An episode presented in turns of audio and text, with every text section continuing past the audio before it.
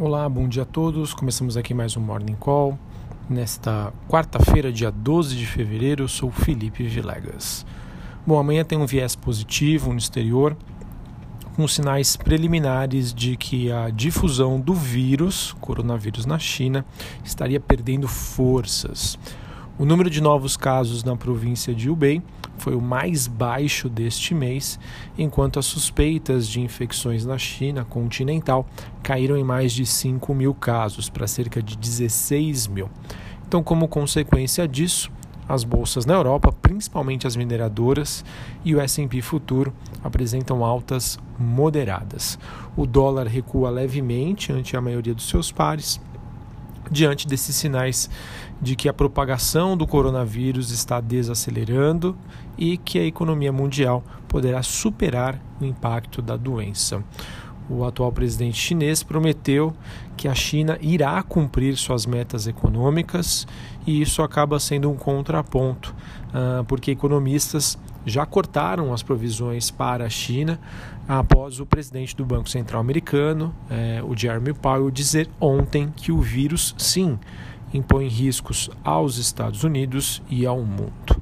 Sobre as commodities, o minério de ferro amplia sua alta com as perspectivas sobre a China e também com o corte na projeção de, da produção da Vale após as chuvas fortes aqui no Brasil.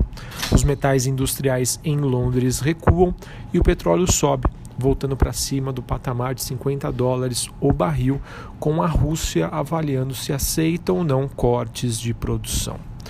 Falando especificamente sobre o Brasil, o destaque do dia fica por conta dos dados de vendas no varejo, eles que saem às 9 horas da manhã e podem afetar a, as estimativas em relação ao movimento dos juros aqui no Brasil.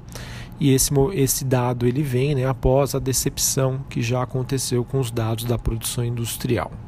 Bom, falando sobre o mercado de juros, né, ontem as apostas do mercado sobre um novo corte da Selic acabaram diminuindo, enquanto a precificação de uma possível alta a partir do segundo semestre acabou também é, encolhendo após a ata do Copom, que acabou dividindo as opiniões. Tá? Ou seja, é, uns acreditam aí que o, os juros devem permanecer estáveis por muito mais tempo, né, por um tempo prolongado, quem sabe até 2021, mas mesmo assim já tem gente precificando uma alta já em 2020 e eu espero que isso não aconteça.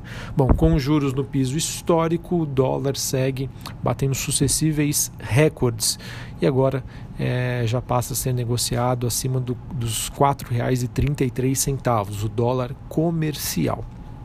Falando ainda sobre a agenda do dia, temos vencimento de opções sobre o Ibovespa, eh, dados do, de, de fluxo cambial e também os balanços corporativos. Hoje, após o fechamento do mercado, Banco Inter, Duratex, Suzano e Atotos divulgam seus números referentes ao quarto trimestre de 2019.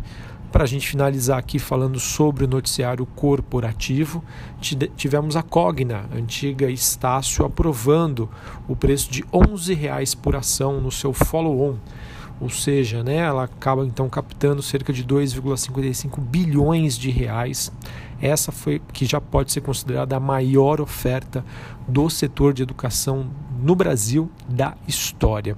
A Cogna pretende usar estes recursos para aquisição de sociedades que atuam no ensino superior e também a otimização da estrutura de capital da companhia.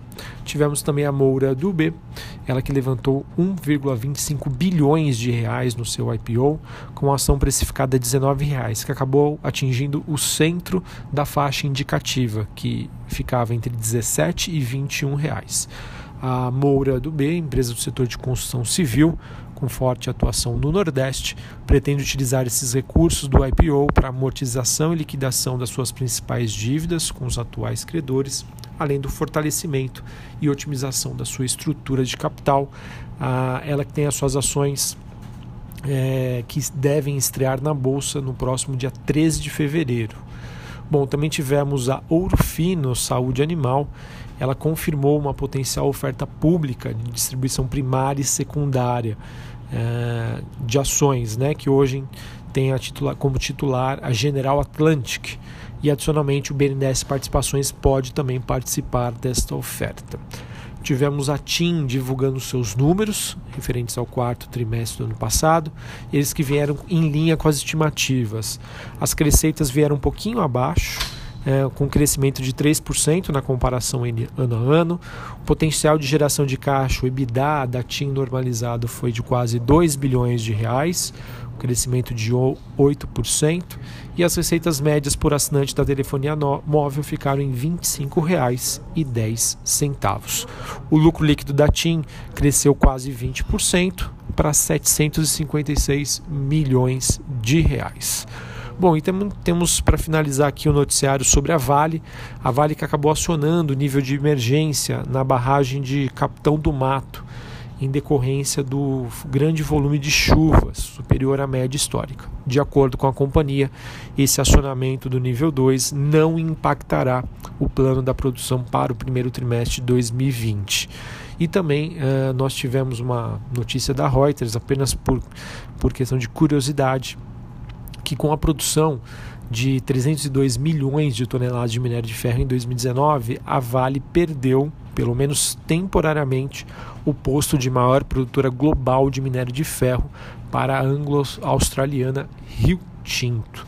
Tá? Em razão aí do rompimento da, da barragem né, do córrego do Feijão, em Brumadinho, no início do ano passado, a Vale foi levada a interromper diversas atividades em Minas Gerais. Bom, pessoal, então essas eram as principais notícias do dia para a gente começar aí a nossa quarta-feira bem informados.